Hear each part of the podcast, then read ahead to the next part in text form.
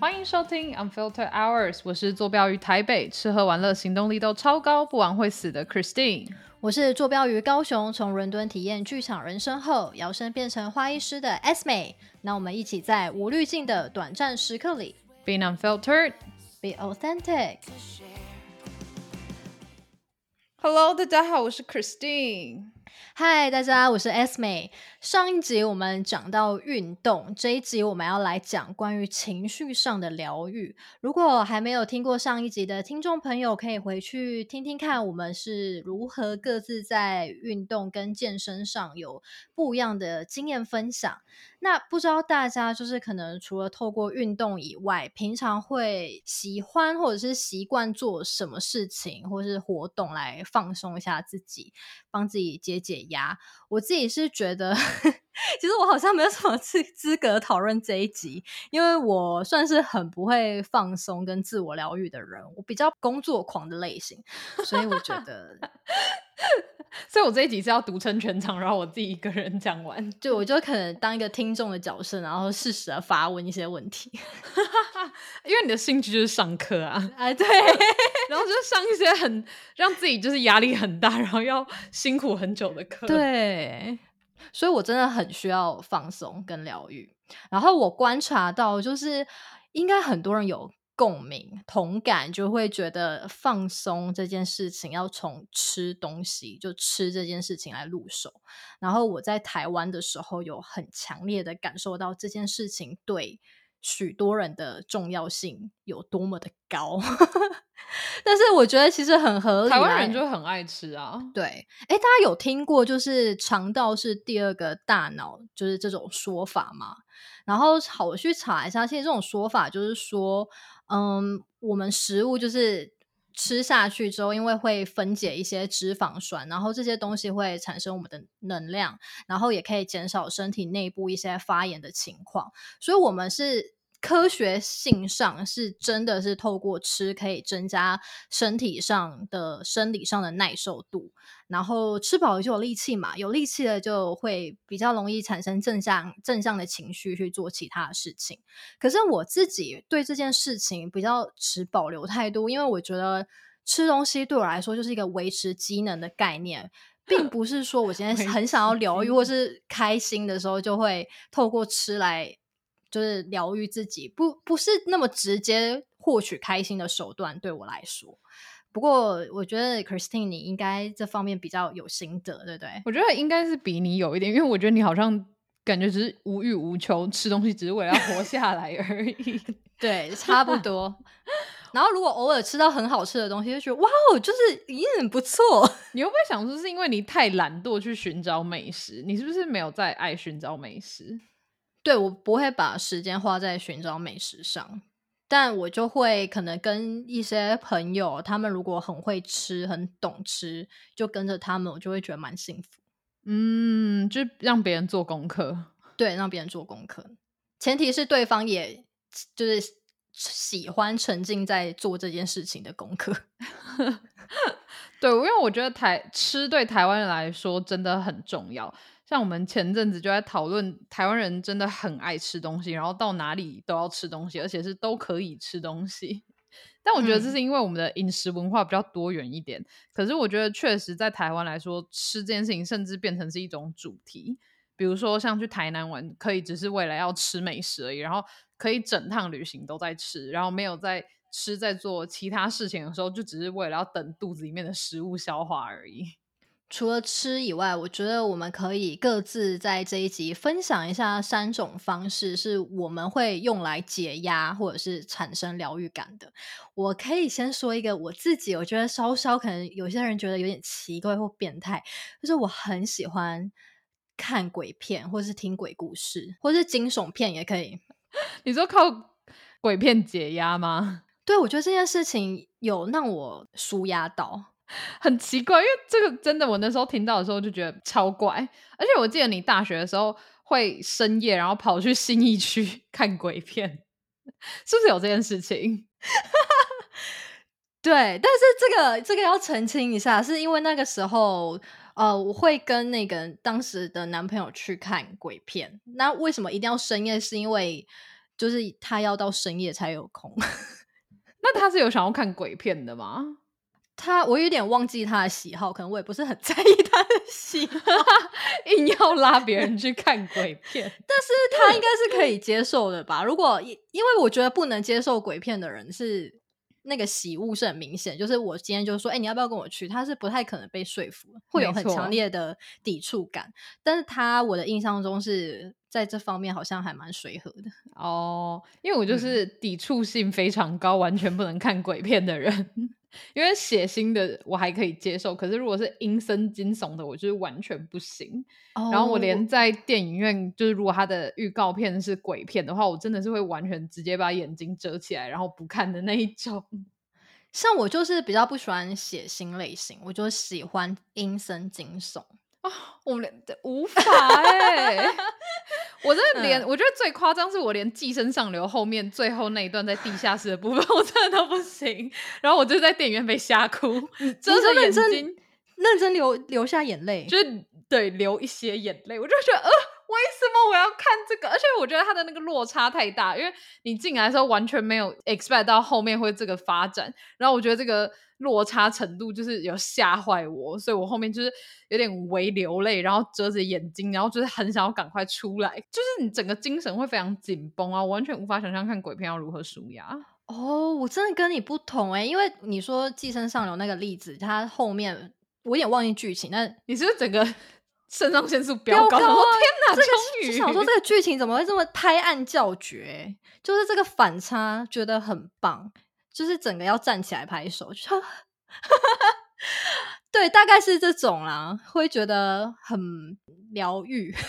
那你从哪时候开始发现自己要靠鬼片舒压？跟你到底觉得哪一个部分有解压到？你国高中考大考的时候，你也会透过这种舒压吗？我觉得爸妈如果看到自己小孩看鬼片舒压，就想说吓坏，想说自己孩子是不是坏掉？呃，国高中的时候好像还没有被鬼片启发到，应该是大学的时候开始。我觉得那是一种跃跃欲试的兴奋感，就是会觉得，哎、到底要发生什么事情，很想知道，然后就会想要把，就是我那个情境是可以把自己抽离出来，然后专注在剧情上面。哦，我后来就是因为 Christine 真的觉得我很奇怪，然后我就有去查了一下，是真的有精神科医师去解释鬼片对某些人来说是一个舒压的管道，因为它让肾上腺素增加之后，然后我们看完就有一种危机解除的那种，就是松一口气的感觉。我完全无法理解危机解除的部分。我觉得我看完鬼片，我就是认真，就是我那会那一整个礼拜都睡不好。诶，不可能不止一个礼拜，可能更久。我就会晚上我就会想很多。你不会吗？不会，我都睡得很香甜，我有时候连洗澡的时候洗脸，我我都害，怕 对，我就会不敢闭眼看镜，子。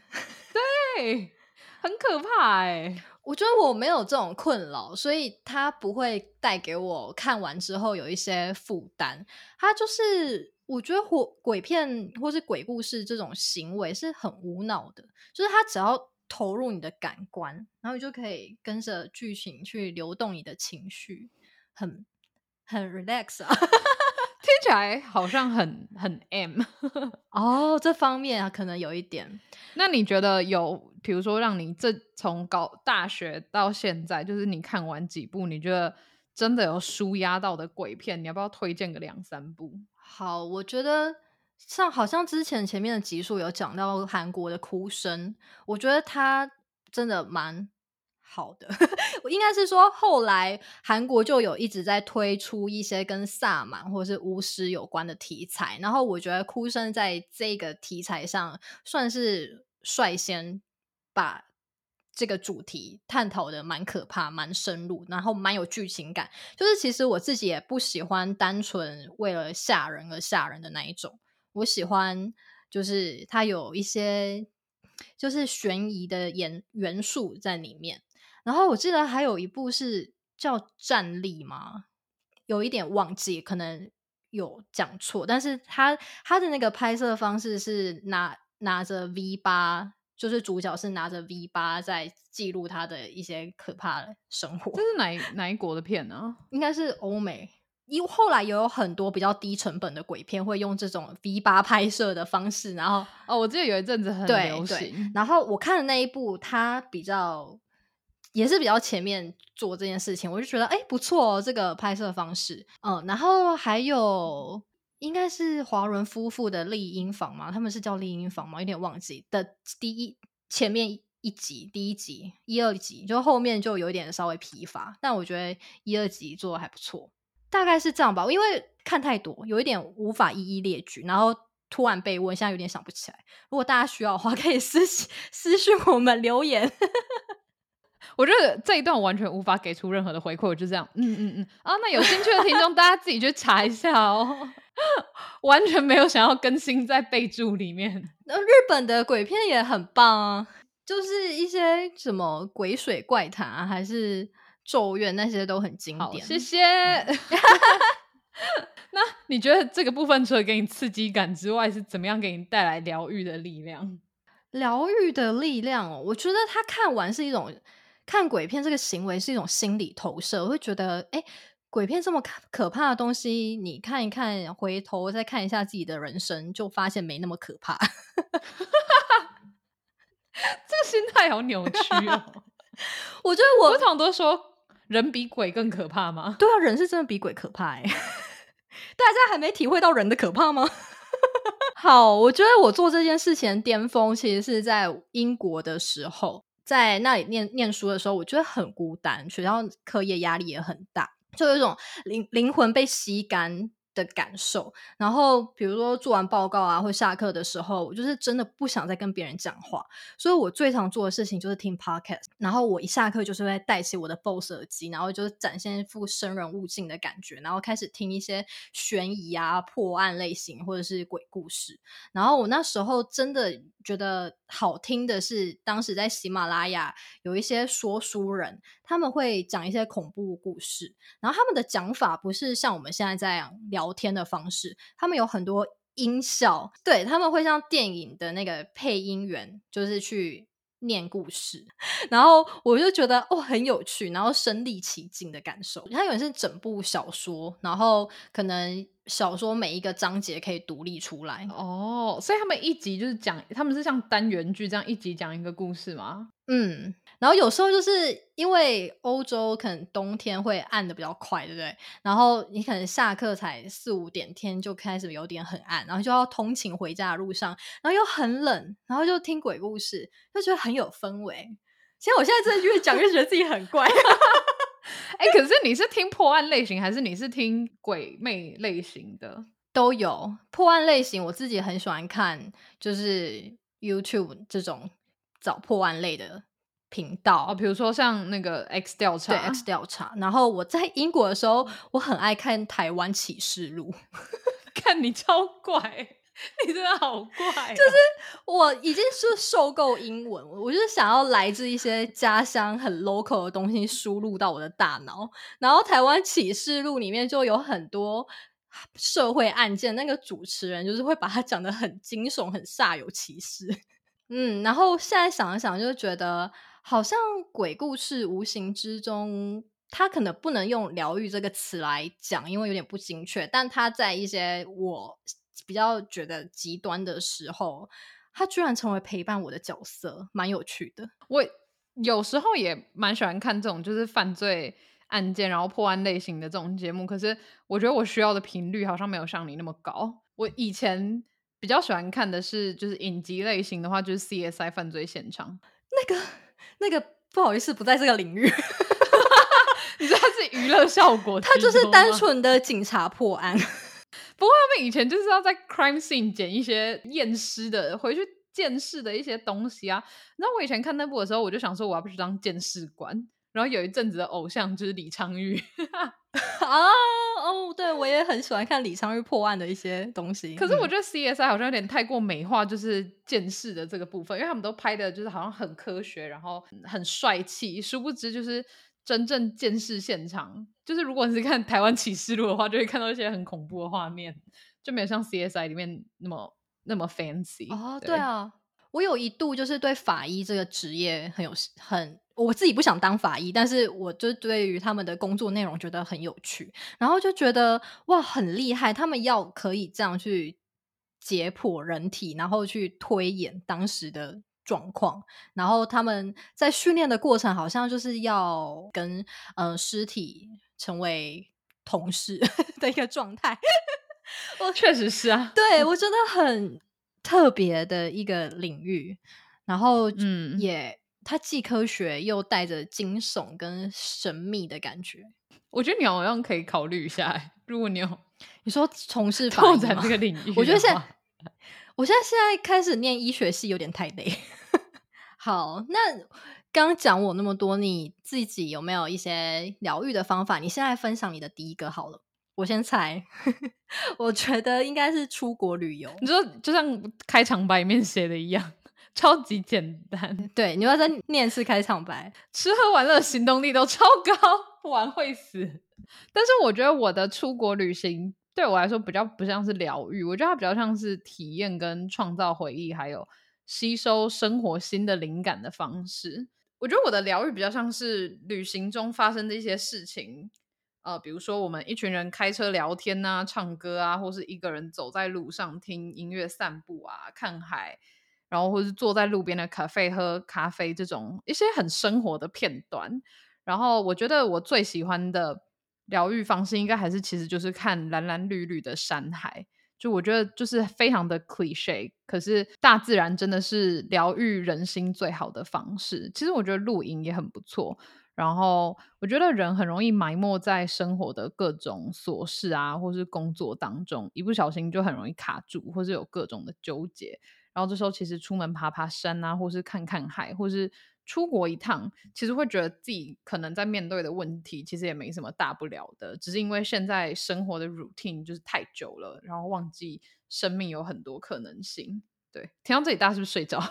刚刚是有微微眯一下眼这样，但是我其实认同啊，我自己也是喜欢植物的，毕竟我是个花艺师，我还是可以 透过一些 正常的东西，比如说花草，就是让我感感受到美好。花艺师，然后对上鬼片这个类型，的冲突很大哎。对，有一点，我觉得看山然后看海，的确也会让我整个就是紧绷的精神比较。下降，但因为我前面有提到，就是我是比较工作狂类型，所以我放松的方式，我觉得会比较追求可以给我其他刺激感的东西，或者是可以把我的专注力很快的抽走。这样，就如果我泡在比如说山和海之间，我可能就会进入一些更深层的思绪。更深层的思绪是，比如说更厌世的情绪吗？就开始想更多人生要担心的事情，你真的很容易就会陷进去哎。对，就是它有一个更安静的环境空间嘛，就可以让我好好的想这样。所以我觉得它有时候不一定可以真正让我感到全然的放松。但你刚刚讲到出国，我很好奇，因为你也是朋友很多，然后。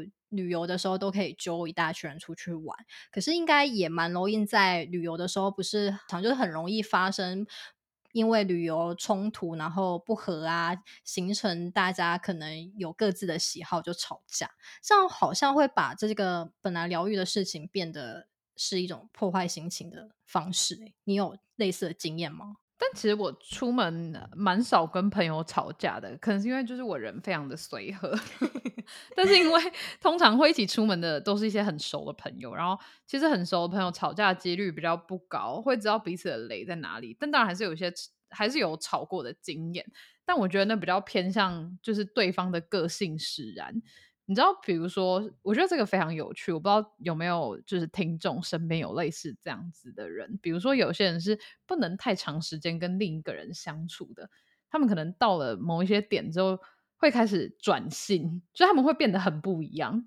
就是比如说，他们可能会开始就是有一些自己的情绪。我觉得有些人就是。他跟别人相处太久之后，可能就是他们到一个点开始之后，他们就会展现出跟原本不一样的样貌。比如说，我可能遇过的是，哦，开始有很多意见啊，然后就会有点找麻烦，然后就脾气就大了起来。可是那个当下，对方可能不自知自己自己已经陷入这样子的情绪里面了，然后或者是有一种是旅途到一半的时候，有些人就会开始摆臭脸，可是不说发生什么事，然后就要别人一直问。然后我超痛恨这种摆臭脸不讲清楚的人，对我觉得这种人真的要不得。然后这种时候我就会提议，就是分开走，不要让对方的心情影响到自己。但我九十五 percent 的经验出游经验都是好的，所以其实我觉得遇到这种事情的几率很低。嗯，那你会有归纳出什么原因很容易 trigger 这种人，就是突然旅途到一半就开始性情大变？我觉得要归类有点难，可是我觉得这跟原本的个性比较有关系。嗯，就是我觉得比较像是一种 很像什么很潜在的隐性疾病，就是平常不会压起来，可是 有些有些案件、有些事件就会 trigger 那个开关的发生。然后有时候，因为有时候你可能不会跟朋友出去这么长的时间，就如果平常你在台湾、在国内的话，你们可能不一定会出去这么久的时间。可是如果你要出国的话，可能一次就是要。一周啊，几天这种之类，然后你们可能真的又要花很多时间在一起。然后我猜这样子的人，只是有时候他们需要一些时间去消化自己的情绪。他可能当下有发生一件事情，但对我来说，那可能不是什么很重要的事情，或是不会对我心情造成影响的事情。但对他们来说，是一个一个事件，然后他们会需要一些时间去消化这些事情。他们还没有。消化好，所以他们就会把那个情绪跟那个纠结就是展现出来，可是又会不自觉的影响到别人。好，但我这边可以分享，就是我旅行的时候其实有一个小癖好，不知道有没有听众也会这样。就是我有时候出一趟远门的时候，我会尽量在那个旅行里面选出一首最代表那一趟旅行的歌，然后我就会整趟旅行一直狂听那一首，然后回到家之后。如果我再重新听到那一首歌的话，我就会想到这一趟旅行发生的事情，所以这首歌对我来说会有一层全新的意义，就是会跟当时旅行的记忆是非常有连结的。然后我很喜欢这样，是一个跟自己很私密的连接。你会讲吗？嗯，会听，很喜欢在旅行的途中听音乐，可是不会特别选出一个主题曲代表这整个旅程。那你要分享你最近一起一次的旅行的是去哪？然后选出哪一个主题曲吗？嗯，我现在想到我那时候在澳洲的时候，我很常听 Taylor Swift 的 Midnight 啊，我也很喜欢。对，他就我觉得会在很多不同的情境，比如说我那时候在冲绳的时候，就会好像是一首 One Direction 的一首歌，就会各个地方都有，然后。高雄也有高雄的歌，高雄的歌是什么？高雄的歌是痞子英雄的歌。好，这是不是有刻一些刻板印象在这里面？没有刻板印象，他就是在高雄拍的，就是想到高雄就会联动，就是会跟痞子英雄挂钩。嗯，但我自己作为高雄人，好像没有觉得他们有强烈的关系。好算了，我觉得这一 part 给人 pass。那你可以分享一下你的第二个疗愈方式吗？可以，我第二个疗愈方式就是睡觉。不知道大家有没有看过那个《鬼灭之刃》那一部日本动漫？就我还蛮喜欢这个动，没有。好，没关系，我们继续讲。就这个动漫里面有一个主角，他是半人半鬼的祢豆子，然后他每一次战斗完，就是他。唯一让自己满血复活的方式，就是要透过长时间的睡眠。然后我觉得我自己有一点点这种倾向。就我发现这个倾向的时候，是在我每一次的分手期这个阶段体悟出来的。然后我觉得好像这种创伤阶段，我很需要隐形，会有。一个时间时期是很希望、很 想要跟外界可以切断联系，然后我切断联系，我就会跑去睡觉。然后我自己可能也归类一下，这个可能是其中一个我很不适合当上班族的原因。不过因为睡觉，就是我觉得可以，那我不用再去面对这个世界或者这个生活带给我的一些伤痛或烦恼吧。这边会特别提出来，也是我觉得它有除了维系我的生理机能之外，是在心情上是带带来蛮大的疗愈感。然后我觉得其实睡觉真的蛮健康的。没有这这部分，我觉得我们很不一样，因为我很常舍不得睡觉，我或是那种睡太多会有罪恶感的人。我我觉得睡觉对我来说就是跟你的，你上次在高雄睡很久，所以我起床就想说，我怎么睡这么久？就是会有一种，就是我平常不会规划很多时间来睡觉，嗯，就是但当然就是如果今天我很享受睡觉的时候，我当然就是会享受在那个情境里面。可是我觉得我不是会花很多时间在睡觉。来休息的人，我觉得睡觉对我来说就跟你的运动比较像，就是是一个不得不做，对维持生命机能的方式。哦，我懂，就是跟一般人一样，可能就是六到八小时不会特别多，会不是特别少。可是我不会像你这样一直狂睡。嗯，那我觉得睡眠其实。真的对大家蛮好的啦，它的重要性我觉得应该不用讲，因为很多精神科或者是心理医师就是都有一直在探讨或是喂教这个问题。然后老高不久之前的影片也有一集在专门讲为什么一定要睡觉。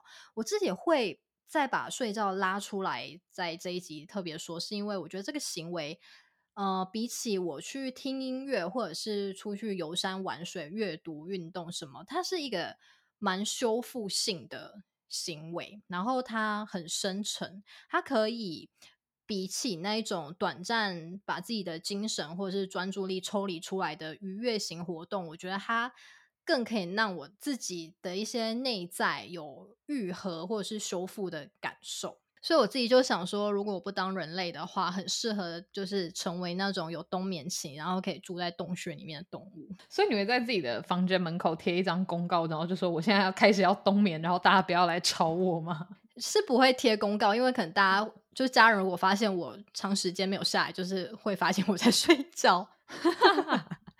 那你印象最深刻的一次冬眠是因为什么事情？而且冬眠不会饿吗？我在这种阶段。比较不会饿诶，就是吃东西的食欲会减少很多。我本身就是在能量很低或者是很伤心难过的时候，就是偏没有食欲，比较不是暴饮暴食的类型。然后上一次你说比较有印象的冬眠期吗？我觉得应该是上一个分手期，我就是大概睡了两三周。等下你睡了两三周，不是连续睡吧？这送医耶。不是，就是会，比如说白天会睡一段，然后晚上可能会睡十二个小时的那一种。哦，然后你一天这样睡加起来可能超过什么十八个小时吗？还是二十？对，可能会超过，可能刚好一半，或是差不多这样。哦，我就是睡了，我就可以修复好自己的状态。像我上一次就是大概这样子的时候，我。愿意好好 下床去面对人生的时候，就我自己已经差不多完全走出分手的痛苦，所以我觉得这个这个疗愈的效果有稍有惊艳到我。嗯嗯，这个蛮特别，我好像是第一次听到过，就是透过一直睡觉的方式。那日常的疗愈呢？嗯，你有什么日常疗愈的方式吗？日常疗愈的方式，我觉得可能是阅读吧。真的还蛮喜欢阅读，然后纸质书或者电子书都可以。因为我也是花蛮多的时间在看书，然后看书就是可以，也是蛮可以把我的专注力定在那个书的内容里面。然后我也会去看很多不同类型，有时候可能是小说，然后有时候可能是比较。工具性或者是比较心灵类的书，这些都可以带给我蛮大的疗愈。嗯，我觉得像我自己日常的疗愈是，我觉得睡前的那一段时间对我来说很重要，因为我很喜欢深夜那种万籁俱寂、众人皆醉我独醒那那时候一个 wind down 的时光，就是你洗完澡，然后就是躺在床上，然后你就可以做自己想做的事情，然后就像呃跟你一样，就是我可能。会用阅读器看书啊，或是看一个疗愈系的综艺啊，或是剧，或是影集等等，对我来说是很有仪式感要做这件事情的。然后它对我来说就是一种充电，跟睡前就是划手机那种兴奋到就是滑到不想睡觉的那种感觉不一样。就是这种的睡前时光对我来说比较像是，就跟你的睡觉很像，就是慢慢的 healing 跟充电。然后如果看到累了，然后就心满意足的去睡觉。而且它是一个每一天都可以做的事情啊！我其实也觉得睡前的那个小时光蛮重要的一种 me time。然后我自己也很爱，就是在这个 period，就是看自己喜欢的影剧。我也很喜欢滑 IG 的 reels。然后我有一些固定的朋友，就是我们会互传废片。然后我觉得这个行为也蛮疗愈的。然后我还会分，就是有一些废片适合某些类型的朋友，有一些适合别的。对。可是我觉得像 real 时候是看一些影剧，它对我来说有时候偏向睡前的兴奋剂。啊，可是这样子，你不是就是没有办法睡着吗？对，所以我就会打开 X 调查，就是看一些就是悬案啊、杀人故事啊，就是他在讲这些东西的时候，我就会慢慢产生睡意。等下你都不会做噩梦吗？哦，会啊，有时候会做一些惊悚的剧情，我就会觉得很有趣，然后隔天就会很兴奋的，就是分享给别人。所以我昨天做了什么梦？我觉得那个剧情很有趣，这样。完全无法共感。好，没关系。我自己睡不着的时候，就我会开老高来看，然后我真是每看必睡。就是老高的影片，我是绝对没有办法一次就看完的，因为我中间都会睡着。哦，其实我也会，我可以打开 X 调查，其实就是异曲同工之妙，就是他们的声音就是一直在讲一个事情，然后一直源源不绝的，然后就很，然后频率很固定对，频率很固定，然后不会有突然很高或很低的声音表情，然后就会让你有催眠的效果。我自己最高记录是有一部老高的影片，我看了五遍才看完，因为中间一直睡着，然后就只能看了五遍。但是我觉得老高的影片有一件很烦的事情，因为他最后的片尾音乐不是突然很振奋人心吗？就是那个嘿，然后有时候我就是睡着，我就会突然被吓醒。我觉得很多人应该会是睡着，可是手机掉到脸上面，然后被砸醒吧？哦，对对对对对，哦，有点微差题。那你平常不是有在做瑜伽吗？你会静坐或是冥想吗？因为呃，冥想应该是蛮多做瑜伽的人的放松方式。对，的确。可是我觉得冥想它有分等级，我现在还在可能蛮前面的阶段，没有办法进入那种空的模式。就是我在冥想的时候，意念还是很多，然后。反而会很想专注，让自己不要有那么多意念。就是这个很冥想是需要练习的。然后我目前还在练习中，还没有真的从这件事情上获得很大的放松感。不过我可以分享我就是最后一个养好情绪的方法，其实也很实际，就是跟频率对的人多多相处。简单来说，就是大家去尽量去接近啊，或者是。靠近那个让你整个能量场或磁场比较好的人，跟他们好好聊天，就不要停止跟会让你内耗的人相处。我觉得这很重要，因为情绪它会传染跟流动嘛，所以你要找到你的同温层，然后好好的拥抱他们。就现在可能大家就会觉得我们要尽量的 diversify，要兼容并蓄啊，就是要可以就是很多元的跟很不同。的种类的人相处，可是我觉得好好的待在同温层去感受 那个安全感跟被理解感，是一件很疗愈的事情。嗯，我自己也很喜欢这个方式，我觉得你讲的很好，因为我也是跟频率对的人相处，然后做一些可能前面刚讲到一些很生活的事情，比如说啊，你们就是一起聊天啊等等，或者是就是做一些很简单的事情，我觉得。对我来说，这也是疗愈自己的一个方式。我觉得，就是你在做这件事情的过程中，它会形成你记忆里面的一部分。然后，当你的记忆里面有越来越多这种感受好的当下的氛围的时候，它其实就会变成你的一种养分。然后，我觉得它就会进入一个正向循环。就是哦，当你知道跟这一群人在一起的时候是舒服的时候，你们就会做一些让自己开心的事情，然后创造好的回忆。然后就会形成一个正向循环，所以它就变成一个我觉得是确实是蛮疗愈自己的方式。我其实也是支持同温层理论的人，因为我觉得同温层的形成不是没有原因的，就是要相处起来让我们觉得舒服的朋友才会留在我们身边。然后有一阵子就是社会就会很流行哦，你们要突破同温层啊，或者是呃说自己的同温层很厚，就是比较比较一种偏负面的印象。然后那时候就会想说，就是我觉得活着都已经很累了，为什么还要跟一堆自己 vibe 不一样的人相处？就是不会觉得很累吗？对我是我自己也是觉得很累，毕竟我一直有因为你是社恐，对输出，我会尽量避免一些太内耗的社交。可是我觉得人真的本来就很需要有 support system，就人际上的一些支持系统。所以我觉得去找到跟自己痛调很合、频率很适合的人待在一起，互相影响、互相交流。的确会让整个人抽离出来，然后你可以去听听对方的观点啊，就不会一直困在一个可能自己比较负面的想法，然后也会就是觉得嗯，对方很懂我，很窝心。好，那我觉得我最后可以跟大家分享一本书，它叫做《不想工作，无所事事的艺术》。它是一本伦敦大学的教授兼精神分析师写的书。整个书就大概四个章节，分别是在讲懒散的人、过劳的人、做白日梦的人以及游手好闲的人。书中就是在讲这四种取向的人类是如何在思维上、习惯上、行动上去诠释工作还有是呃休息之间的 dilemma。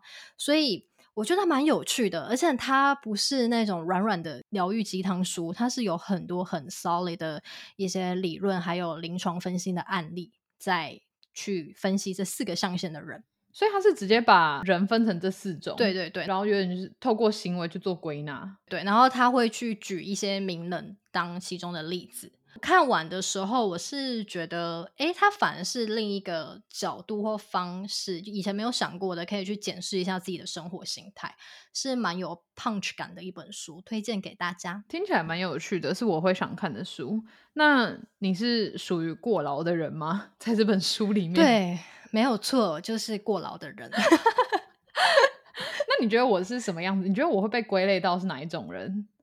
嗯，我觉得你可能是懒散的人，我也觉得，我觉得我可能是懒散的人。好，我会去看这本书，然后再来分享一下。大家可能可以在这四个象限里面找到自己的身影哦。呃，我觉得这四个形容词都有点太极端了。对对对对，它是听起来是有一点点负面的形容词，可是我觉得它书里面其实比较不是这种氛围，它。可能是这样子去分类比较，我不知道好阅读吗？好被人理解吗？它里面有一些内容是硬的。好，那这一集呢，我们分享了几个我们在生活当中疗愈自己的方式。那其实我们就是也觉得，就在生活当中，其实我们自己内心当中也是有一些小花园，需要好好的被浇灌跟灌溉的，甚至是施肥。然后我们就是透过上面这几个方式来。照顾我们生活当中的那一片小花园，那也非常欢迎大家跟我们分享你平常是如何疗愈自己，然后照顾自己生活中的那片花园。那我们会把 Asme 提到的这本书放在节目的资讯栏，希望大家喜欢我们这一集的分享。那欢迎留言告诉我们的，告诉我们你的想法，跟我们一起互动哦。呃，每一则留言我们都是带着万分感谢的心情在读的。